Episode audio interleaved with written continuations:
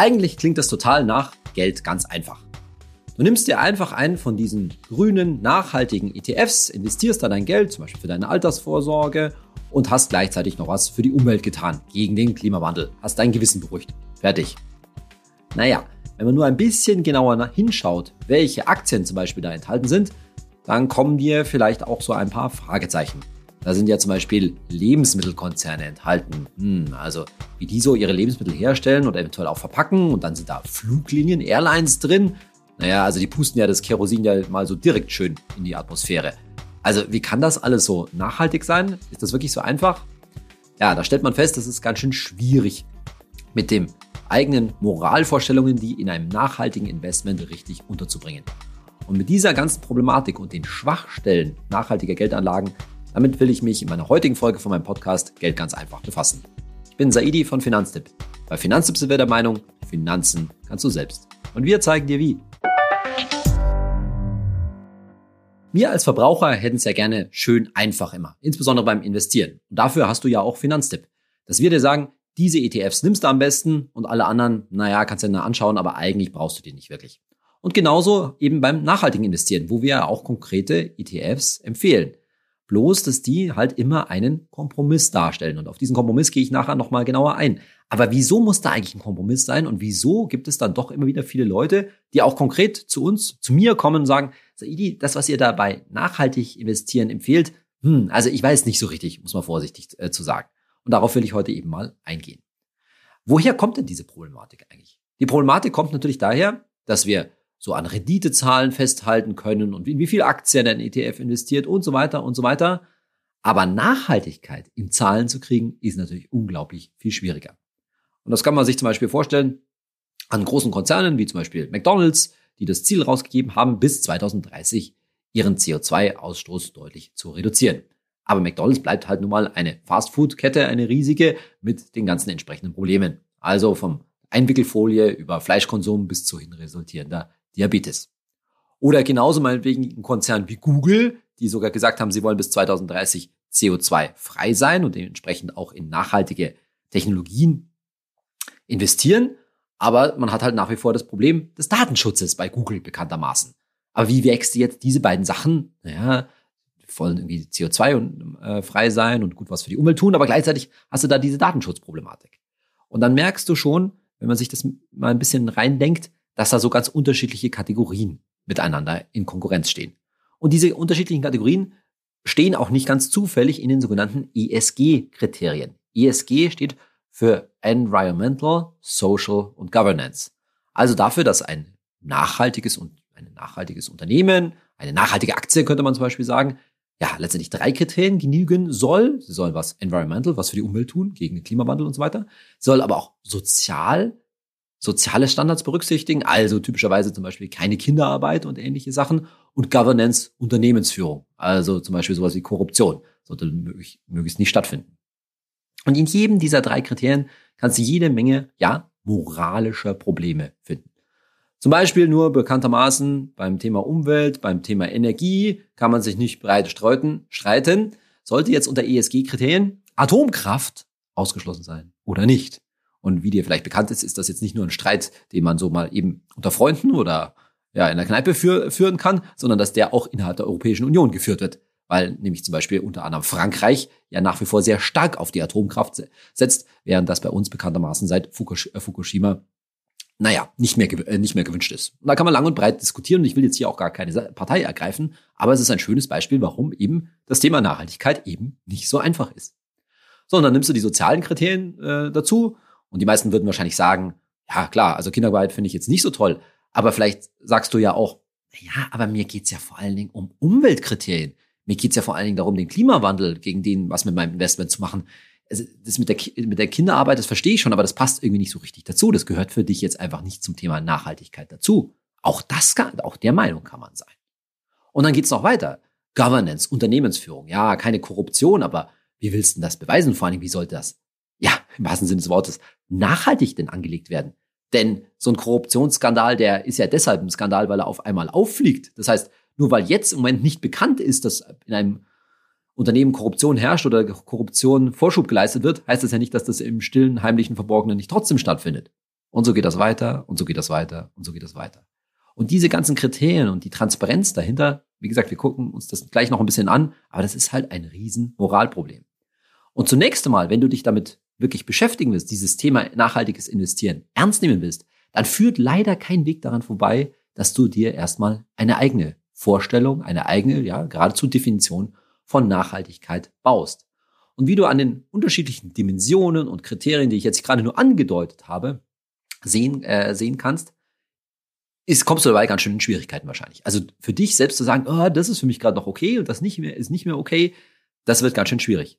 Eine sogenannte Positivdefinition von Nachhaltigkeit. Also genau zu sagen, das und das, A, B, C, D, E, das bedeutet für mich Nachhaltigkeit, das wird dir wahrscheinlich relativ schwierig, schwerfallen. Und deswegen schlagen wir bei Finanztipp vor, mach's zunächst mal umgekehrt. Denn so sind wir letztendlich auch vorgegangen.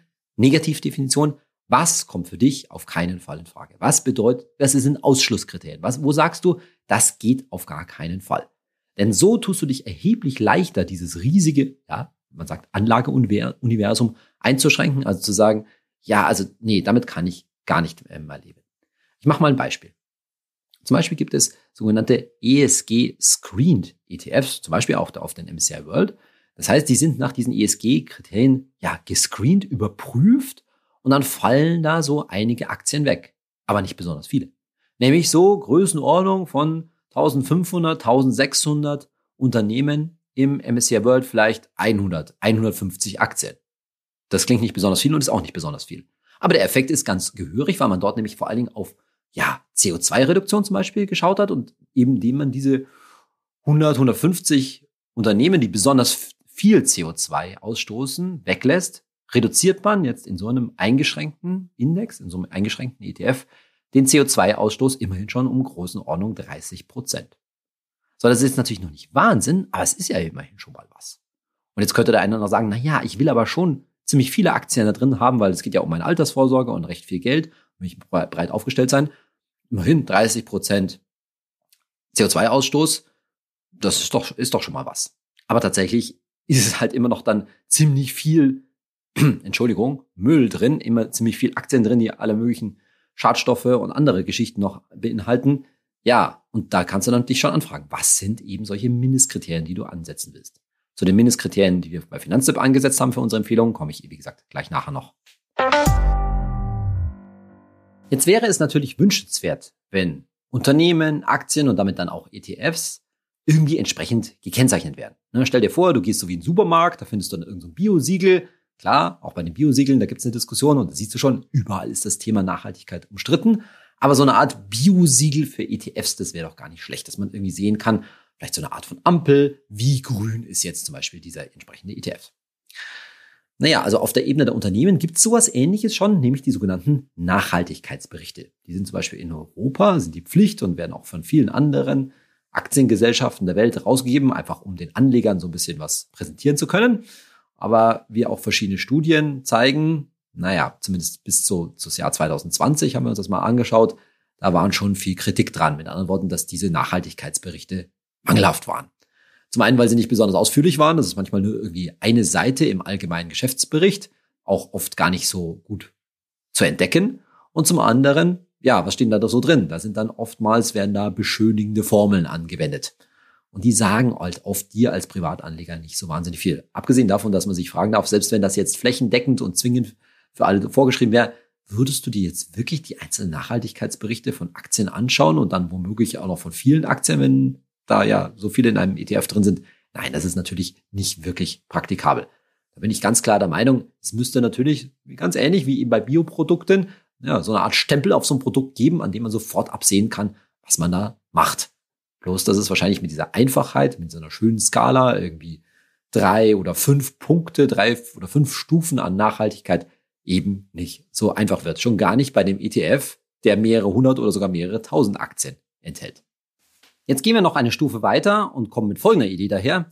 Naja, da muss es ja sowas wie eine unabhängige Schiedsstelle geben. Also irgendjemand, der sagt, naja, dieses Unternehmen nimmt die ESG-Kriterien, nimmt Nachhaltigkeit das Thema ernst oder nicht so ernst.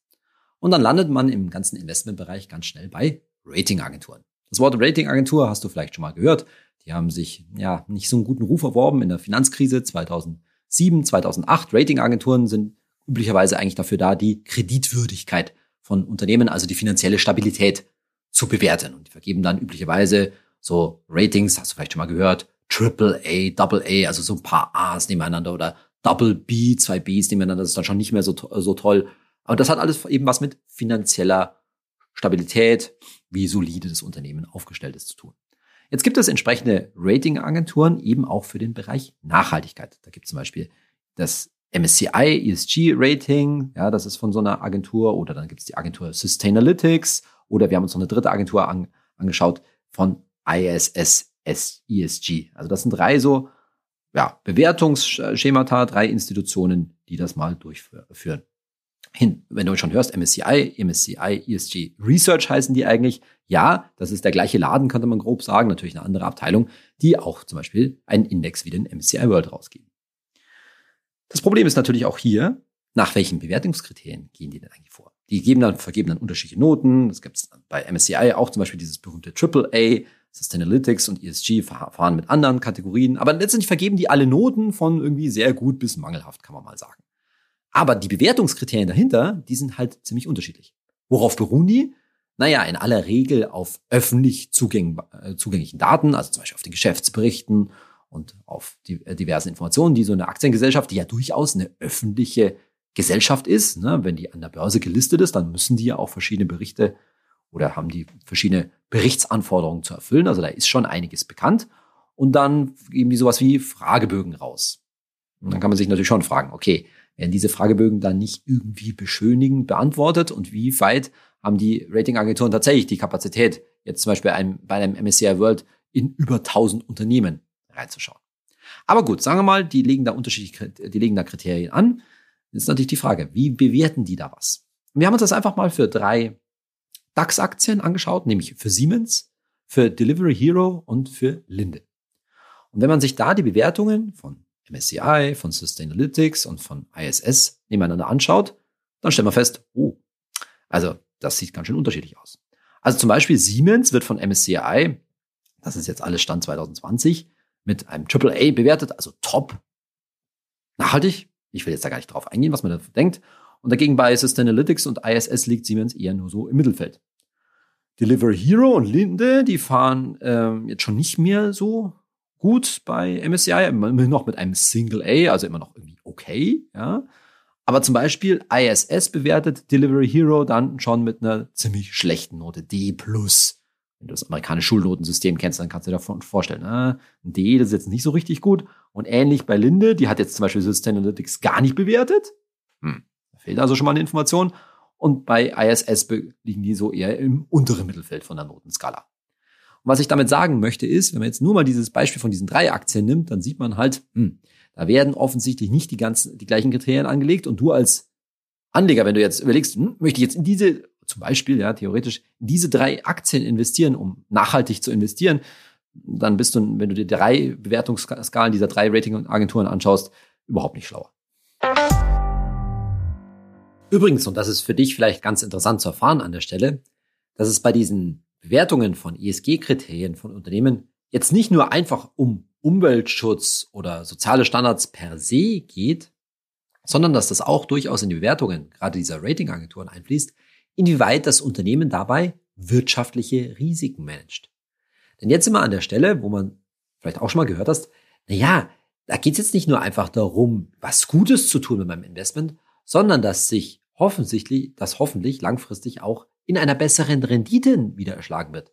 Denn letztendlich, wenn man in die Unternehmen investiert, die etwas für die Bekämpfung der Klimakrise, für soziale Standards und so weiter tun, dass die langfristig auch besser dastehen werden und das sich eben dann positiv für dein Investment auswirken wird. So, und genau mit diesem Ansatz wird an viel verschiedener Stelle dann auch das Rating auch schon durchgeführt. Wie managt ein Unternehmen seine ESG-Risiken? Wir machen mal zwei einfache Beispiele. Zum Beispiel hast du ein Unternehmen, das zum Beispiel Putzmittel, sagen wir mal, herstellt. Und in diesem Putzmittel oder einem der Putzmittel ist jetzt eine Chemikalie enthalten, die potenziell oder jetzt dann verboten wird oder mit gewissen Auflagen, Gebühren etc. versehen wird. Und berücksichtigt das Unternehmen dieses ESG-Risiko in seiner Planung? Tut es was dagegen? damit es nicht langfristig damit natürlich einen Verlust oder zumindest eine wirtschaftliche Einbuße erleidet. Oder noch deutlicher, Industriestandorte, Fabriken etc. brauchen Wasser. Jetzt wissen wir alle, im Zuge des Klimawandels wird Wasser an verschiedenen Stellen knapper, sagen wir es mal vorsichtig. Managt das Unternehmen dieses Risiko? Also nicht nur, dass es vielleicht den Wasserverbrauch einschränkt, sondern berücksichtigt dabei auch die entsprechenden Standortfaktoren, sodass es dann eben nicht ebenfalls einen wirtschaftlichen Nachteil erleidet, weil zum Beispiel eine Fabrik dann schlichtweg einfach nicht mehr arbeiten kann, weil entsprechend kein Wasser mehr vorhanden ist.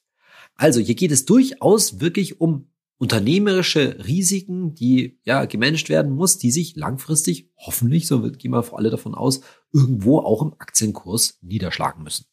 Bleibt also weiterhin die Frage, was machst du denn jetzt? Wie gehst du denn jetzt vor, wenn du nachhaltig investieren möchtest? Die eine Variante liegt sicherlich darin, dass du die Sache wirklich ganz selbst in die Hand nimmst und zwar mit ziemlich viel Zeitaufwand. Dass du also eine Menge Zeit in die Recherche darin steckst, wo du dein Geld reinstecken möchtest, was deinen persönlichen, moralischen Nachhaltigkeitskriterien entspricht. Das läuft darauf hinaus, dass du dich praktisch benimmst wie so ein, ja, Fondsmanager, der letztendlich handverlesen Aktien sich raussucht. Und dabei steht natürlich dann gleich die andere Seite des Problems, das ich damals in der alten Folge schon angesprochen habe, nämlich das Problem ausreichender Streuung. Du musst nämlich dann logischerweise in eine ganz schöne große Anzahl an Aktien investieren, denn selbst wenn du jetzt handverlesen da der nur 20 oder 30 Stück raussuchst, was ja auch schon ganz schöne Arbeit darstellt, wäre aller Wahrscheinlichkeit deine Streuung immer noch nicht sehr groß und du würdest in deinem Portfolio, in deinem Depot erhebliche Risiken reingehen. Also richtig machbar ist das tatsächlich. Und auf der anderen Seite gibt es natürlich jetzt die, und jetzt kommen wir dahin, der, die Alternative, den Kompromiss, den wir vorschlagen.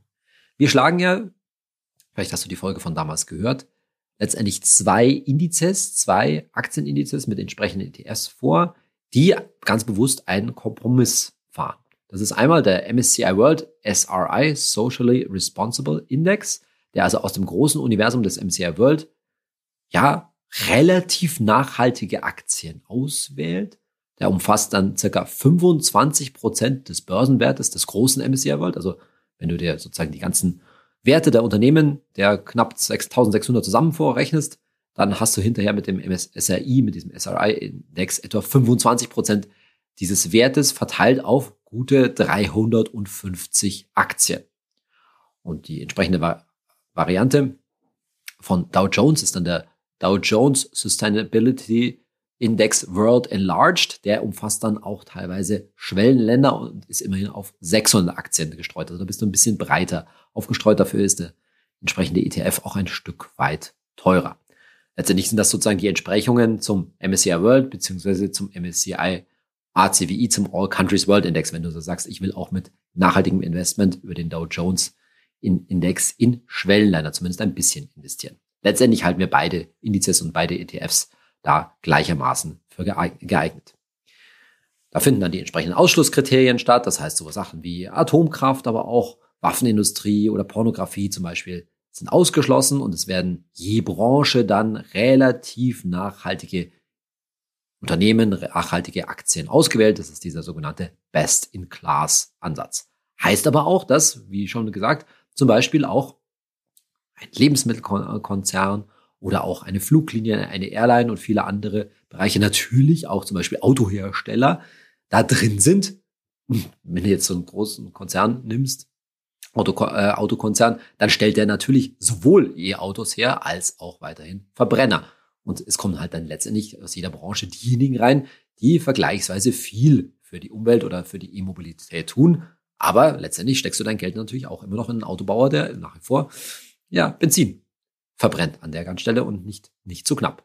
Und das ist eben dieser Kompromiss, den wir hier bei Finanzen vorschlagen, zu sagen, naja, es geht ja wirklich auch um hoffentlich viel Geld, dass du die große Masse deines Geldes da reinsteckst. Sagst, okay, ich brauche nach wie vor diese Streuung, weil mir jetzt nur, selbst wenn ich mir die Mühe machen würde, 20, 30, 40 Aktien handverlesen rauszusuchen, das würde dir sicherlich erhebliche Risiken für deine Altersvorsorge, für dein zukünftiges Vermögen einhandeln. Das können wir dir nicht empfehlen. Deshalb streue das Geld immer noch auf im Fall vom SAI 350, 370 Aktien, im Fall von dem Dow Jones Index auf gute 600 und damit bist du immer noch ziemlich breit aufgestellt. Denn, und darauf will ich nochmal deutlich hinweisen, es geht ja darum, dass du, ja praktisch, dein gesamtes Geld, den Anteil deines Vermögens, den du investieren möchtest, wie groß der jetzt auch immer ist, 50 Prozent, 70 Prozent, wie viel auch immer, dass du den komplett möglichst nachhaltig investierst. Also anders gesagt, unsere Empfehlungen für nachhaltige ETFs sind eigentlich nicht gedacht als Beimischung, sondern als Ersatz für die Standardwelt-ETFs. Das heißt, du kannst einen ETF auf den MSCI World SRI oder auf diesen Dow Jones Sustainability Index alleine standalone nehmen. Du brauchst da jetzt nicht nochmal eine Beimischung. Also mit anderen Worten, so ein Kompromiss wie zu sagen, na ja, ich mache jetzt mal 50 Prozent ganz normalen MSCI World ETF und dann mache ich 50 Prozent in so ein SRI rein. Ganz ehrlich, das halte ich für einen faulen Kompromiss. Weil es bedeutet ja, dass du nur mit 50 Prozent deines Geldes einigermaßen nachhaltig investierst und mit den anderen 50 Prozent nimmst du in Kauf, dass da doch jede Menge, Entschuldigung, Dreck wieder dabei ist. Nein, wir zielen bei Finanztipp auf Empfehlungen mit diesen nachhaltigen ETFs ab, wo du sagst, da kann ich mein ganzes Geld reinstecken, da kann ich auch mehrere hunderttausend Euro Vermögen für meine Altersvorsorge aufbauen. Aber dazu muss es halt eben entsprechend äh, breit gestreut sein. Und dazu müssen die entsprechenden Kompromisse auch eingegangen werden, dass man eben da auch, ja, zum Beispiel Großkonzerne äh, drin hat, die einerseits ja jede Menge CO2 noch ausstoßen, andererseits aber halt sich der Zukunft schon zugewandt haben und zumindest etwas dafür tun, dass der Klimawandel in Zukunft besser bekämpft wird. 100% grün, vollkommen nachhaltig ist da natürlich der Fall nicht. Um dir mal einen Anhaltspunkt zu geben, wenn du diesen SRI-Index da in ETF investierst, das ist der mit den 350, 370 äh, Aktien. Wir verwenden eine bestimmte Variante davon, damit auch keine Aktie da drin zu groß wäre, sonst würde nämlich zum Beispiel ein Konzern wie Microsoft zu viel an einem gesamten Portfolio äh, einnehmen.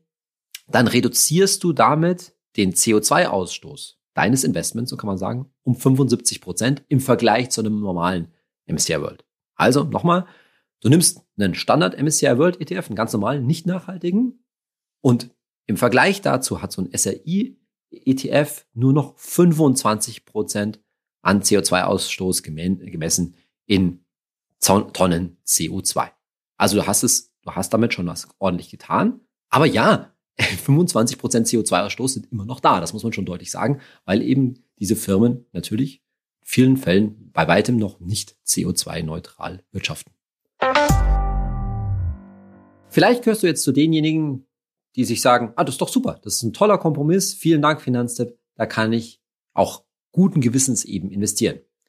Vielleicht gehörst du aber auch zu den ja kritischeren Leuten, die wo, die einfach sagen von ihren moralischen Standards her, ich habe da immer noch Bauchschmerzen damit. Da sind jetzt eben noch so Konzerne drin, mit denen ich irgendwie ein Problem habe. Ja gut, da ist jetzt zum Beispiel vielleicht Facebook ausgeschlossen, obwohl die jetzt eigentlich von ihrer Umweltbilanz relativ gut dastehen, aber die jetzt zum Beispiel bei MSCI im unternehmerischen Verhalten näher ziemlich eingebüßt haben. Ja, okay, das sind lauter so Kompromisse, aber du hast da einfach Bauchhumoren und möchtest da eigentlich noch strengere Kriterien an, äh, anlegen. Mit anderen Worten, ja, das sind irgendwie so hellgrüne ETFs und du möchtest eigentlich Richtung dunkelgrün gehen. Und jetzt sage ich dir was. Der Kompromiss mit den beiden Indizes und den beiden ETFs, die Finanzamt hier vorschlägt, ist nicht einfach nur irgendwie ein Kompromiss, es ist aus unserer Sicht der bestmöglichste Kompromiss, der zumindest derzeit möglich ist.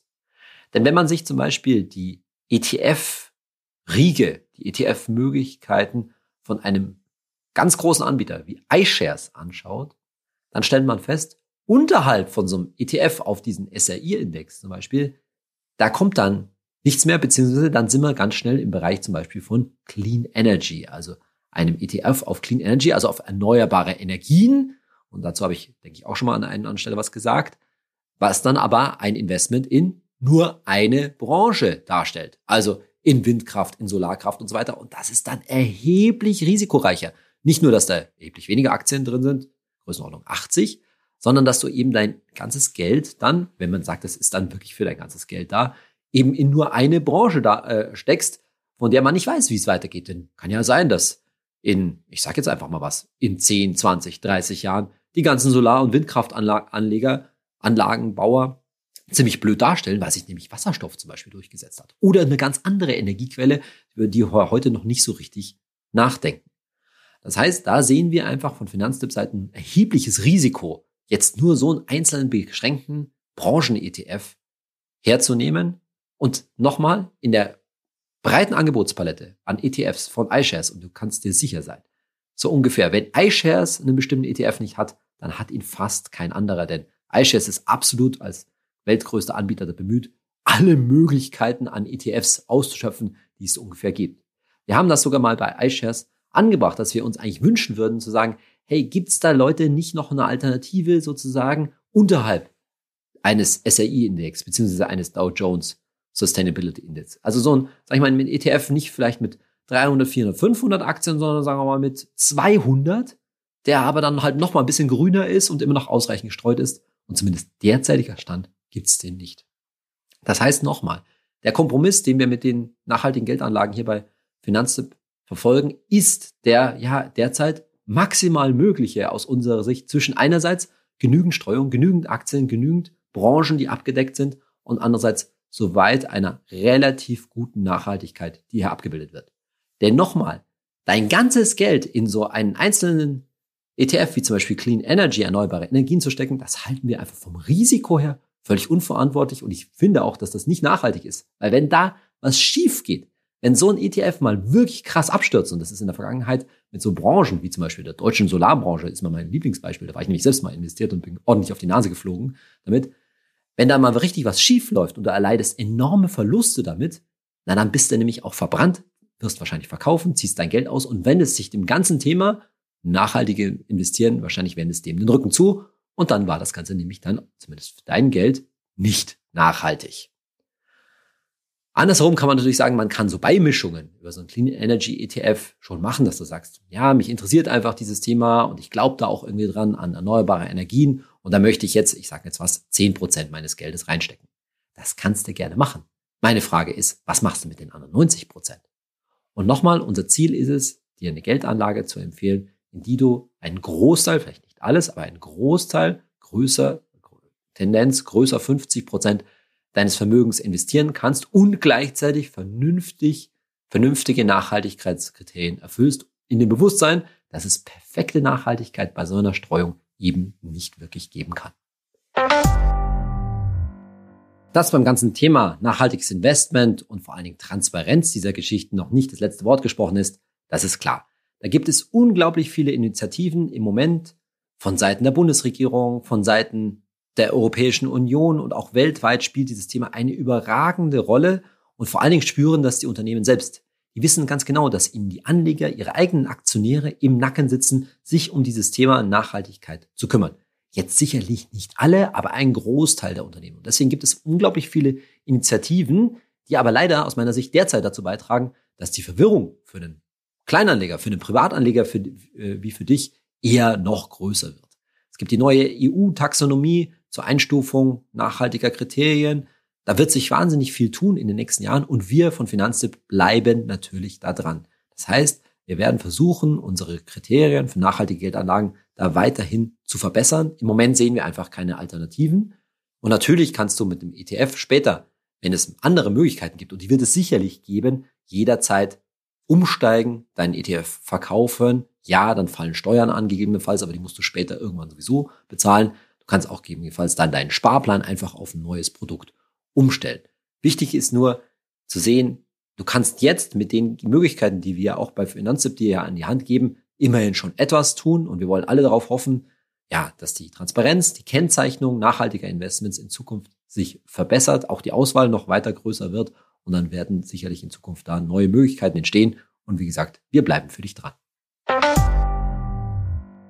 In der nächsten Folge von meinem Podcast bleiben wir beim Thema Investment, wenden uns aber einer anderen ja, Anlagekategorie zu, denn sowohl mit einem nachhaltigen Welt-ETF als auch mit einem Standard-Welt-ETF, der jetzt nicht speziell nachhaltig ist, bist du hauptsächlich zunächst mal in große Unternehmen investiert, also in die großen Konzerne, von denen wir ja auch vorhin mehrere schon angesprochen haben. Kann man da nicht eigentlich drüber nachdenken, das zumindest zu ergänzen oder sogar auch zu ersetzen durch Investments in kleine Firmen? in sogenannte Small Caps. Also schon immer noch mittelständische Betriebe, aber die halt große Chancen aufweisen, wo neue Geschäftsideen entstehen, Geschäftsmodelle, die vielleicht ja auch bessere Wachstumschancen noch haben als die großen etablierten Dickschiffe. Mit anderen Worten, sind da nicht bei solchen Small Caps, sogenannten Nebenwerten, eigentlich höhere Renditen drin? Ist es nicht ein total interessantes Anlagefeld? Um dieses Thema wollen wir uns dann beim nächsten Mal kümmern. Ich hoffe mal, du bist dann auch wieder dabei und hinterlass mir doch eine gute Bewertung für meinen Podcast Geld ganz einfach, wo auch immer du ihn streamst oder downloadst. Vielen Dank und bis dann, dein Saidi.